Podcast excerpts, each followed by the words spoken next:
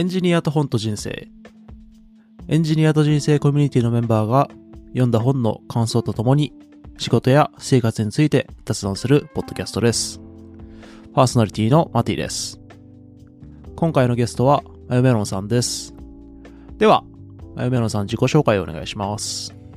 はい。えー、そうですね。第3回の方でもですね、このエンジニアと本と人生にも、あの、お邪魔させていただきました。まゆメロンと申します。そうですね、自己紹介。ま、前回の、あの、お話しした内容もちょっと絡めて、あの、簡単に振り返りつつと思うんですが、そうですね、新卒で入社した SIR 企業で、10年以上働いていて、で、えー産休、育休から復帰してからもですね、まあ、ワーママとして、あの、5年間勤めておりましたが、まあ、自分らしくまあ働けていない仕事っていうのと、まあ、ありのままの自分でちょっといられなかった家庭っていうのにちょっと悶々としていて、で、前回のそのポッドキャストで紹介させていただいた、まあ、変われ、えっ、と、嫌われる勇気をきっかけに、あの、まあ、自ら変わろうというふう、まあ、決心をして、あ退職、そして離婚をしました。で、今は、えー小学校2年生の娘の子育てに日々悩みつつ、派遣エンジニアとしても、あの、ウェブ研所と転校して、日々勉強中といったところです。で、あと、そうですね、趣味は前回、あの、まあ、カラオケ趣味ですなんてお話をしたんですが、まあ、プラスですね、ちょっと今後は、あの、楽器なんかも始めてみたいななんて思っていて、うんまあ、バイオリンを実はやってみたいな、あというふうに目論んでいるところです。よろしくお願いします。はい。よろしくお願いします。バイオリン、はい。もう買われたんですか？あのですね、実は子供を出産する1年くらい前に30歳だったんですけど、その時に 一度やってるんです。へえ。じゃあその時のバイオリンをもう一回再開しようみたいな。そうなんですよ。子供が手を離れたらなんて思っていて、まあ、気がついたらあれよあれよともう8年以上経ってしまったっていう感じですね。あるあるですね。いや、本当そうですね。でも当時習ってた時に一緒に、まあ、い一緒にやっていた仲間の一人が、あの、40代の女性だったんですけど、やはりあの、お子さんが10歳になって、ようやく手を、ま あ手が離れたから、バイオリン始めようと思ったんだっていう話をしてたことをちょっとつい最近思い出して、うんうんあ、まあ、やっぱりあとちょっとってところなんだろうなっていうふうに 思っていますね。ああ、そっか。小学2年生だと、いくつになるんでしたっけ、お子さんは？今、8歳ですね。ああ、じゃあ、あと2年ぐらい。になってくると、まあ、もうそろそろ余裕が出てくるのかな、なんて思ってますね。うんうんなるほど、なるほど。じゃあ、あと2年ぐらいの、まあ、辛抱って言っちゃいけないのかもしれないですけど、2年ぐらいでちょっと再開できればなという。はい。では、本日、マヨメロンさんに紹介していただける本は何でしょうか？はい。今回は、その前回の嫌われる勇気の続編になります。えーまあ、同じ著書、著者のですね、えーしら、幸せになる勇気をお話ししたいなと思っています。いやー、続編来ましたね。はい。もうやっぱりここまで話さないといけないなと思いまして。あの、前回の、えー、嫌われる勇気をコミュニティ内で聞きましたみたいな、あの、はい感想が、あの、我々のコミュニティの中のチャンネルに流れるじゃないですか。はい。で結構、マヨメロンさん回の、あの、反響があったなと思ってまして、ありがたいですね。本当に。なんか、すごい強いお母さんだなとか、いや、なんか私もまさしくその感想を受けたんですけど、なんで、この回は非常に楽しみにしてたリスナーの方が多いんじゃないかなと思ってます。いや、嬉しいですね。一応これ内容は私も、えー知ってるんですけども、簡単に説明していただいてもよいですか、はい。そうですね。前回、まあ、その、えー青年、まあ、いろいろ人生悩んでいる青年と、まあ、えーアドラー心理学についてこう語る鉄人っていう、まあ、その二人の対話という形のお話だったわけですが、今回は、まあ、その前作で、まあ、アドラー心理学に魅了された青年が、まあ、今度はそのアドラー心理学を打ち捨てるべく、また鉄人のもとにやってくるっていうお話ですよね。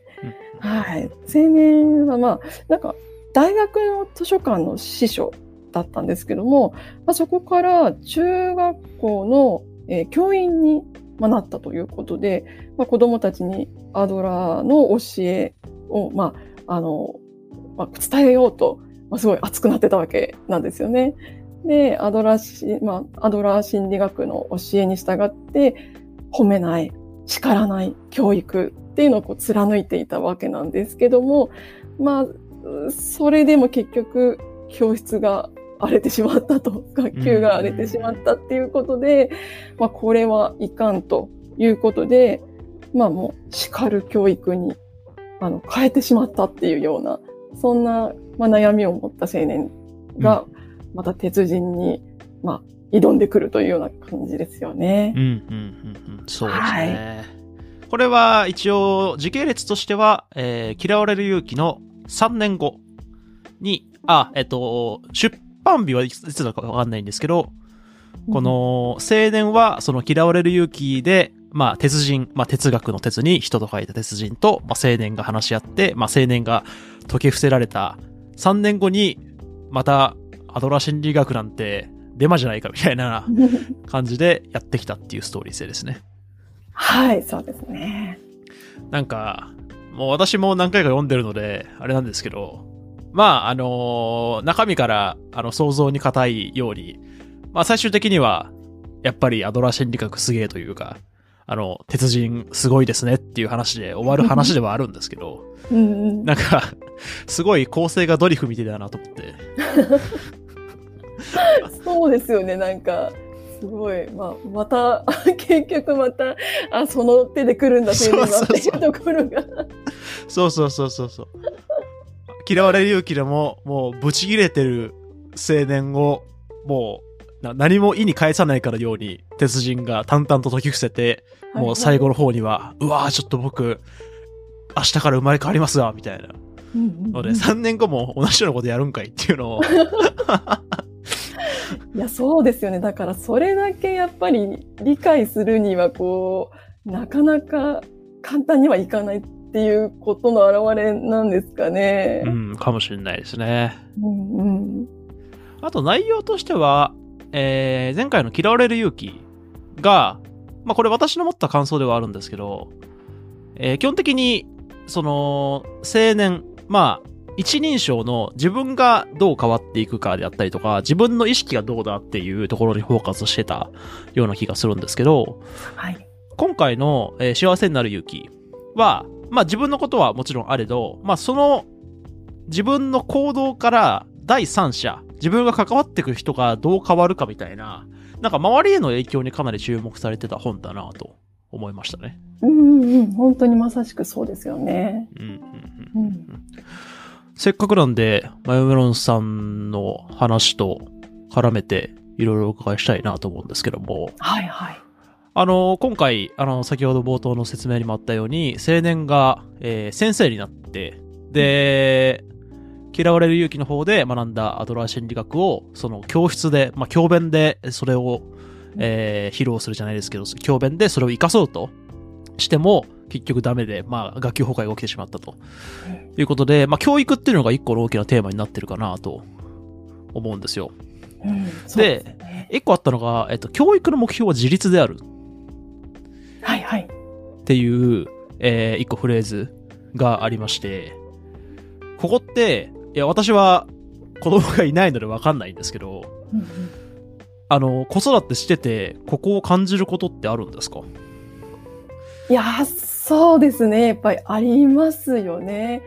結局最初は、まあ、とにかく自分が手取り足取り、まあ、何でもかんでもやってあげないと、まあ、できないっていうのがもう通常じゃないですか。もう新生児はもう何もできないっていう状態で生まれてくるんですけども、うんうんま結局どこまで手を出すべきかっていうのに、こうだんだんそこの境界にこう悩んでいくわけですよね、育てていくうちに。うんまあ、昨日まではここを手を貸していたけども、明日は手を貸すべきなんだろうかというか、あの、いつまで手を出すべきかっていうのに、多分、いつも毎回、こう、いろんな、こう、段階で同じことに悩んでる気がするんですよね。うんうん、なんか多分最初は本当に、あのーま、歩くときに、あの、手をつなぐか、もう手をつながなくても歩かな、歩けるかとか、そんなレベルかもしれないですけども、まあ、だんだん、あの、自分でこう、勉強を、あの、口を出さなくても、あの、できるだろうかとか、学校、あの、行きなさい、早くしなさいって言わなくても、こう自分で遅刻せずにちゃんと時間を見ていけるかどうかみたいなところで、どこまで口を出すか、いやもう言わなくていいかなっていう、あの、そういうところがあるので、やっぱりこう、自立に向けてってこう考えていくと、その自分がその、どの段階でこう、子供を信じて手を少しずつ離していくかっていうの、なんかもう常にそこが課題かなと思っていますうんうね。んうんそうっすよね。うんこの教育のところで、教育とは介入ではなく自立に向けた援助であるっていうはい。フレーズが出てきて、じゃあ、とはいえ、その、介入と援助の境目というか、なんか、そこがグラデグラデーションで変わっていくかどうかも分かってないんですけど、はいはい。なんか、これは介入だな、これは援助だなっていうのすごい難しくないですか？いや、本当に難しいですね。なんかこう、まあ、例えばですけども、まあ、あの、子供が例えばこう習い事をしようって言った時に、まあ、子供からあまり、まあ、何かやりたいっていうことって結構少なくって、うん最初はこう、親がですね、こう、あ、こんなことやってみたら、あんなことやってみたらこういうのやできたら将来役に立つかもね、みたいな、どうしても最初はやっぱりこう、お親がこう考えて与えてしまうっていうところがどうしてもあるんですよね。うん。うん、でなんかちょっとこれは介入かななんてちょっと思うところはあるんですけども、まあ、そこをまあ最終的には子供がそれをやるか、まあ、続けるか、それともこう、これではなく違うものにするのかやめるのかみたいな、多分そういう最終的な判断は本人に委ねないといけないんだろうな。まあ、それ以上こう最初のきっかけを、まあ、なんですか、最初のきっかけから先も、どんどんどん自己、私の方で、あの、これをずっとやった方がいいとか、あの、こっちもやりなさいっていうふうに、やっぱりあんまり強制していくと、ここは介入になっていくんだろうな、なんてこう、そんな感じでは捉えていましたね。うんうん。なんかう、ん。そうやって同じ何かを進めるっていう行動でも、その、はい進める先のフェーズによって、まあ、その、マヨメロンさんっていうところのお子さんですよね。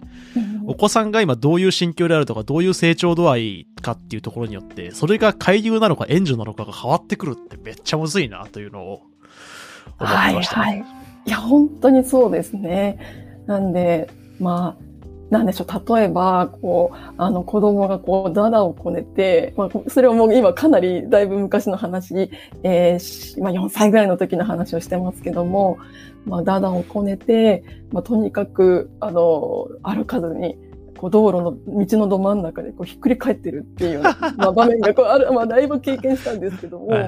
そういった時に、まあ、あの、手を貸して、とにかく、まあ、例えばですけど、お菓子を与えて、あの、これあげるから、立って歩こうねっていうふうに、まあ、するべきなのか、まあ、それとも、まあ、自分の力で、まあ、ここで泣いてても仕方がないから、もう歩こうって思わせるのかどうかみたいな、なんか、そ、そこも結構こう、葛藤がやっぱりあったりして、うんうん、なんか、そういったところもやっぱりどこまで手を出すべきか、出さぬべきかってこう悩むところだったりするんじゃないかななんて思いますね。なんかここの、前回の嫌われる勇気も、あの、かなりマヨメロンさんの、もう人生を左右するような一冊だったっていう話があったと思うんですけど、はいはい。あの、今回の幸せになる勇気で、特にここが印象に残ってるとか、特にこのフェーズが良かったみたいなところってありますか？そうですね。ま、あのーやっぱり、まずやっぱり一番こう印象的だったのは、あの、子供をやっぱり褒めてもいけないし、叱ってもいけないっていうー、話。わかるわ。うん、これ結構難しいんじゃないかなと思っっていて、うんうんここが結構子育てしながら、こう、これで良かったんだろうか、これは叱っているかもしれないし、これは褒めすぎているかもしれないと 悩むところがあるんで、結構この教えを、まあ、あの、自分なりにちゃんとこう解釈して実践できているかは、未だに謎だなって思ってます。うんうんうんなんか、叱ってはいけないは、まあ、直感的にわからんでもないというか、うんうんまあ、その、お子さんの創造性を損ねるようであったりとか、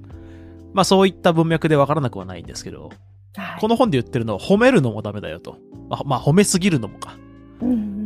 まあ、要は、褒めるという行為自体が、能力の高いものから能力の低いものを評価する行為だから、えー褒めるということ自体が、その、競争を生んでしまうよとうん。いわゆる、えーギフトに当たる行為にあなってしまうので、えーそれは、最終的には、えー一時的に褒めて、その人がやる気を出してくれたくれたとしても、長期的には、えーその人のためになってないんじゃないかみたいな記載があって、いやー、そこの褒める、いや、いわゆる、いわゆる飴とムチに当たるところだと思うんですけど、そこなしでの教育ってやっぱり難しいよなと。いやー、難しいですね。で、実際に子供も、今日こういうことができたんだよ。すごいでしょ？いや褒めてって言うんですよ、やっそうぱり。ですね。うん。あの、こういうふうに友達に親切にできたよ。褒めて褒めてとかってこう言うわけなんですようね。んうん、でもやっぱりこの話をこう、ふと頭にこう、まあ、頭にその、この話がよぎって、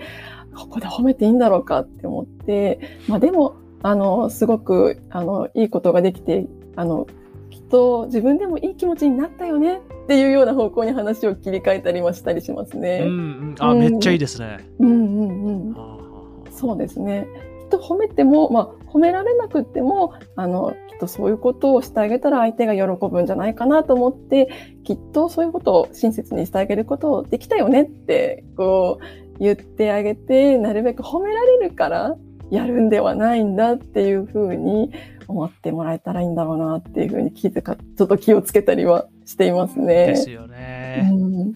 今その褒めるっていうことが、まあ、なんていうんですか、褒める駆動じゃないですけど、うんうん褒めることを中心に行動が回っていくようにななっちゃうとダメですよ、みたいなはいはい。ところですね。そうですね。あと、まあ、今褒めるって言ったところで、まあ、お子さんの行動にかなり今までの話はフォーカスしてたんですけど、あの、途中で出てくる、えーメサイアコンプレックス。うん、はいはい。他者を救うことで自分が救われる自分の価値を実感するから他者を救うんだっていう、その、自分、まあ、本の文脈の中では、えー自分自身にあまり自信が持てない。だから、他者を救う、ないしは、えー何かしらで他者の問題に介入して、それを自分の力で解消したように見せることで自分の価値を実感しているんだよこれは、まあ、あの、子供に褒めるって言った、まあ、子供への影響じゃなくて、まあ、自分が思うことだと思うんですけど、うんこれも私めちゃくちゃなんていうんですかね、うん身に覚えがあるというか、あ、本当ですか？いや、ありません。なんか、うん私も今の会社、えー入社して8ヶ月ぐらいなので、えー入社、まあ去年入社したばかりなんですけど、はいはい。入社したての時は、会社の中で最年少だったんですよ。そうなんですね。そうなんです、そうなんです。うんうんで、まあ、周りの人も、もう、会社に入る前から知ってる人がいるぐらい、うんもうタレント揃いというか。なんで、そんな中で、その、自分自身の、ここにいてもいいっていう価値を自分で実感するために、なんか相手から何か認めてもらわなきゃいけないみたいなところが一定あって、はいはい。なんで、えー業務の時間外でも、ちょっとなんか人に触ってもらえるような業務改善アプリケーション作りましたとか、うんうん。そういうのやってたんですけど、なんか今振り返ると、なんかここの一文読んだ時に、あれはまさしくメサイアコンプレックスだったなと思っていて、うんうんうん。なんか自分が技術力を上げたいとか、自分がこの課題で困ってるとか、まあ入社してすぐなんで、もう困る課題もないんですけど、はいはいはい。なんで、そもそもそういう基準では、基準というかそういう動機ではなくて、その、会社の一員であるあることを認められたいがために作ったアプリケーションだったな、みたいなところはね、あ振り返ってすごい思いましたね。あ、はいはい。あれですよね。あの、まあ、まさしくこの本に出てきた、まあ、あの、人間はやっぱりこう、所属感がやっぱり必要だから、それを目的にこういろいろ行動してしまうっていう話がありましたよねい。やー、まさしくまさしく。うん確かに、あの、親としても、あの、まあ、子供に、こう、純粋に、こう、子供に対していいこと、あの、よ、まあ、ためになることをやってあげるっていう側面だけじゃなくて、こう、意外と、外から見たときに、私っていいママでしょ？いい母親でしょ？って、こう、思ってもらうためのパフォーマンスとしての、なんか行動っていうのを取ってしまいがちなところもやっぱりどうしても人間あるんじゃないかなと思ってるんですよね。うん、なんか、まさしくそれが、もしかすると、こう、子供の自立を、あの、阻害するような介入である可能性もあるんですけども、結構やっぱりそれに陥りがち、あの、いい母親でなければならないっていう、こう、外からのプレッシャーかもしれないですけども、うんなんかもしかするとそれにちょっと似たようなところ、あの、今のお話に似たようなところがあるのかもしれないなって今ちょっと聞いてて思いましたね。うんうんうんまさし。くあの青年の先生の立場として、あの鉄人会言われていた裁判官の立場を放棄せよっていう、はいはい。その子供を、えー教師が判断している。まあ裁判官になって子供に何か罪を下すとか、子供を判別するっていう立場をやめて、まあそれっていうのは結局、その子供が何かをしたら、その監督責任がある先生、まあここでいうところの青年に、えー罰が下るから、うんその保身のためには、大人は子供をコントロールした方が、基本的に自分に害が及ばないと。そうですよね。いやそれはでも確かにすごくよくわかるんですよね。うん、例えば、まあ、子供がが学校でこう忘れ物をしてしまうというの問題ですよね。これって、あの、まあ、今までのこう、あの、嫌われる勇気から、まあ、お話が出ている課題の分離っていう話、あの、話でいくと、おそらく私の、あの、親である私のせあの課題ではなく、まあ、子供の課題のはずなんですよね。うん。最終的にこ困るのは子供のはずなので、あの子供が忘れ物すれば、まあ、そのまま困ってもらえればいいと思うんですよ。うん。ただ、あの、最初、小学校に入学した時に学校からもらったお手紙に、うんあの、えー小学校1年生、2年生の忘れ物は親の責任ですって書いてあったんですよ。いやー、もう社会がね。そうなんですよ。だから、ああ、で、3、4年生になったら、親と子供半々ぐらいの責任で、5、6年生になったらようやく子供の責任がまあ大半になってくるみたいな、なんかそんなようなことが書いてあって、うん社会はそう見るのかっていうんで、私は忘れ物をもうバンバンさせようと思っていたのに、これってもしかすると学校にとっては迷惑な考え方なのかなってちょっと思ったところがありました。あの、コミュニティでパパやってる人からも、あの、チャンネルで親の責任です。あるあるあるある。そうなんですよ。なんでなんかこう本当にこのアドラー心理学の課題の分離っていうのを、まあ、忠実にこの子育ての中でも守ろうとすると、今度社会からの目として、これは私の責任逃れになってしまっているんだろうかみたいな、うんうん。状況に陥る場面がやっぱり結構多々あるんですよね。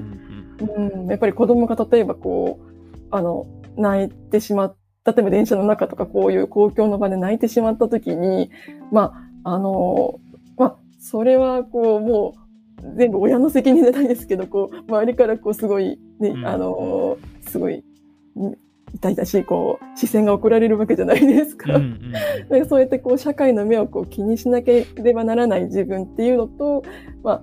子供とのこう関係の中でどうあの接するべきかっていう、まあ、理想的なこう接し方っていうのがなんかこう意外とこうあ 相反するような場面が、まあ、多々あるなぁなんていうようなことがちょっとあってそういった場面でこのアドラー心理学の教えをどういうふうに解釈したらいいんだろうって未だにちょっと迷うところはありますよね。うんうん。まあ、ただ、ここら辺の考えが頭に入った上で、うん。その、社会での人間関係を円滑に進める上で、いや、ここは自分が、あの、受け入れようって考えて、うん。その、行動するのと、もうそもそもここら辺の考えを全く知らずに、これは、親の責任です。あ、そうですかうんって行動するのだと、全然意味が変わってくると思うので、うんうん。やっぱりそこは本を読んでるだけ大きいのかなと思いますね。そうですね。だからちょっともしかすると先生には、あの、なんかちょっと最近忘れ物多いわとかってこう、ちゃんと親チェックしてんのかしらって思われてるかもしれないんですけども。いや、それは子供の助けなんですって。そうなんですよ。私的には、先生ごめんなさい。あの、でももう、これ以上私がチェックしちゃうといけない気がするんですって言って、結構最近は連絡帳もチェックせず、もう本人がチェックしなければ、もう本人の責任ということでっていうことで、ちょっと割り切ってますね。ああ、いいですね。素晴らしいと思います。で、その、まあ、二人の関係性みたいなところで、私もう一個良かったなと思ってるのが、うんえー信用と信頼のところ。はいはい。まあ、あの、この本の中の定義としてあるのは、えー信用っていうのが条件付きで相手を信じること。で、うん信頼っていうのが、まあ、無条件で相手を信じることですよと。はい。で、あのー実際に実例が中に載ってるんですよね。あのーまあ、人間っていう生き物自体は、特に足が速くもなく、力が強くもなく、まあ、翼があって空を飛べるわけでもないと。うんそんな人間が、えー生まれてなぜここまで生き残ってこれたのかっていうと、分業したしてきたからですよと。うんうんで、その分業っていうのは、信用が不可欠ですよと。やっぱり仕事を分担する上で、自分は自分の仕事をしっかりやる。相手は相手の仕事をしっかりやる。その中で、えーそこで得た獲物であったりとか、得た利益っていうのを分配するっていううんところをやっていく中で、じゃあ、あなたは条件付きでここの部分だけ信用しますっていうのは必要だったんだけど、今の人間関係で必要なのは信頼だよねと。はいはい。で、今、マヨメロンさんがおっしゃってくれた、子供に、その、連絡帳を持たせるかどうかみたいなところも、うん多分信頼の方ですよね。そうですね。もう、基準はないけども、もう無条件に相手を信じようっていうところですよね。そうですね。きっとあなたならできるっていうことですよね。仕事の関係ってちょっと、あの、い意外、意外だなってちょっと思って面白かったなってちょっと思ってまして、うんなんかこう、アドラー心理学って、こう、貢献感っていうか、こう、他者に貢献せよみたいなところを大事にしている感じがするのに、こう、仕事の関係においては、こう、利己を、あの、追求するのがこう、仕事だと。あの、自分のとの得意なことを、まあ、まあ、やることで、あの、なんでしょう、こう、まあ、自分の好き勝手こう、なんでしょう、あの、やっていくような感じでいいんだと。うんでそれが、まあ、利己をこう極めることで、それが利他につながるっていう、それが仕事の関係だっていうのが意外に面白いなと思いましたね。うんうんうんうん、うん、まあ、力がないと何もできんよねっていううん、うん、うん。ところに帰結する感じがしますね。そうですよね。だからなんか仕事だったら、仕事の関係においては、なんかこう、なんでしょう、こう自分の苦手なことを無理して頑張ってとかって、そういうことをしなくて、あ、いいんだなっていうのを、なんかこの本からもちょっと気づかされたところがあったんですけども、うん。自分のとの得意なことを、まあ、それを貫いてやっていくことで、まあ、それが結果としてこう、他人のために、こう、なっていく場面が必ずあるぞっていうような、あの話なのかななんて思ったんで、ああ、はいはいはい。うんうんうんなんか仕事の面では、あの、意外とこう、利己的であってもいいんだなっていう、そういうあの考え方もあるんだなってちょっと、ここが私の中でこの本読んでて意外だなって思ったとこでしたね。ああ、なるほどなるほど。あれですね、本の中の例で言うと、あの、弓を作るのがすごい上手いけど、狩りが得意じゃない人はいはい。と、えーそんなに手先が器用じゃないから、弓を作るのが上手くないけど、えー筋力とかはあるから、えー狩りが上手い人っていうのが、二人とも、どちらも狩りもやろう、弓も、弓もやろうっていうので、どっちつかずにどっちも頑張るっていうのは、全体として効率が悪いから、うん弓を作るのが上手い人は、もう狩りの方は完全にやめてしまって、もう弓を一日に何千本も作ると。うんで、その作った弓を使って、狩りの人は、えー弓を全く作らずに、一生懸命狩りに専念して、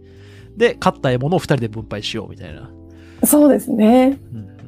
うんうんなんで、自分の得意なものっていうのにフォーカスして、他のものを完全に切り捨てた方がいいよね、みたいな文脈ですよね。そういうことですね。こうお互いがお互いに自分の好きなことをあのやって、もうそれを貫いていくみたいな。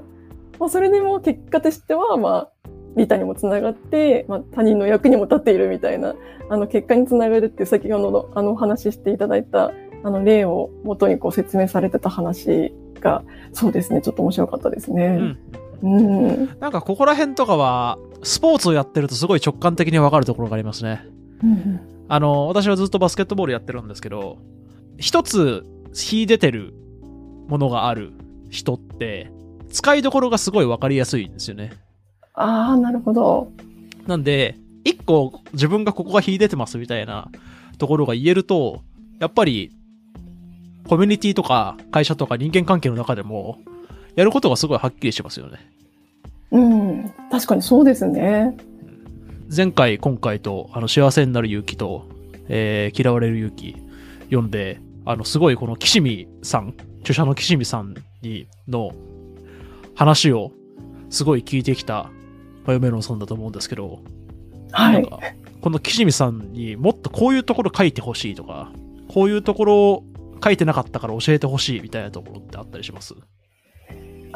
そうですね。あの、まあ、先ほどの、まあ、やっぱりどうしても子供の今、こう、子育てをしているので、子育てっていうのが今の私の課題になってしまってるなっていうところがあって、まあ、そういったところで見ると、あの、もう少し、こういう情報が欲しかったみたいなところが、こう、いくつかあって、うん一つは先ほどお話しした、あの、課題の分離って結構子育ての中では難しくありませんっていうお話。うんあの、そこをぜひ深を深掘ってほしいな、なんて思っていたところと、まあ、もう一つ、あの、まあ、これも結局子育て関連なんですけど、まあ、これ結構、今日、あの、今日実際にあった話なんですけども、はい、タイムリーですね。はい。あの、子供がですね、結構な負けず嫌いなんですよ。あはい。あの、まあ、もうすでに、まあ、今、小学校2年生になった今でもですね、あの、まあ、もう、負けると悔しくて、まあ、大号泣するっていうような ところがあって、まあ、今日はですね、あの、休みだったんで、子供と一緒に、あの、ボーリングに行ったんですよ。初めて。あの子供は、あの、まともにやるの初めてだったんですけども、うんまあそうしたら最初はですね、まあボーリングって面白いねっていうふうに楽しくやってたんですけども、まあだんだんだんだんまあガーターばっかりで、まあもうゼロゼロゼロみたいなのがこう並んじゃったりなんかすると、もううまくできない、うまくできないってこう、うんしくしくし始めるんですよね。うんうんそれでもうボーリング場に響き渡るくらい、大声で泣き叫んでひっくり返って、あこんなのやってられないみたいな感じになっちゃって。ちょっとあの。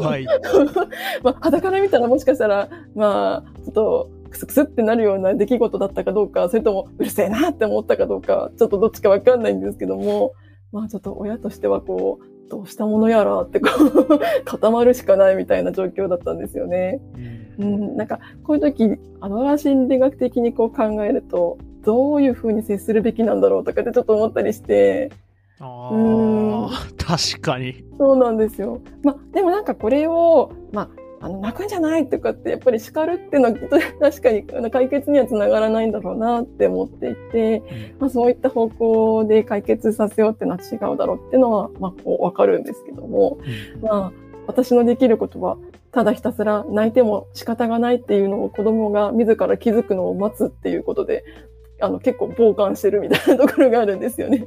ああ、なるほど。はい。まあ、これでいいんだろうか、みたいなところちょっとあって、なんかこう、こう、ご意見がこう聞けたら、すごく参考になるなぁなんて、ちょっと思ったりするところありますね。今この Amazon の岸見さんの、岸見一郎さんの著者ページを見てるんですけど、はい。なんか結構子育て系の本もいろいろ出されてるみたいですね。ああ、そうなんですよね。うんうんうん。叱らない子育てとか、うんうん。子供を伸ばすアドラーの言葉とか、はいはいはい。なんかこういうところにもしかしたら答えがあるかもしれないですね。そうですね。ちょっとそのあたりももう少し、あの、読んでみようかなって、ちょっと最近思ってますね。うんうんうん。ぜひぜひ、あの、読んだらまたあの、このポッドキャストに現れていただいて、発表していただけると幸いです。そうですね。はい。じゃあ、もう30分ぐらい収録してますので、はい。そうなんです。もう早いもので。なんか前回も、ね。前回もそんなこと言ってないような気がしますけど。あ、あの、ツイッターで、ボーリングの投稿を上げてますね。そうなんですよね。本当ちょっと大変でしたね、これ。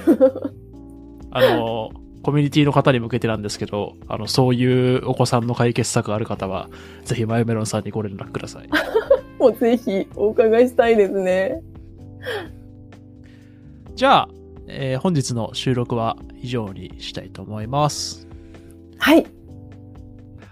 今回のエンジニアと本と人生は以上です。ポッドキャストの購読、高評価よろしくお願いします。質問、ご意見、ご感想などありましたら、ハッシュタグエンジニアと本と人生をつけてツイッターに投稿してください。本日はお聞きいただきありがとうございました。ありがとうございました。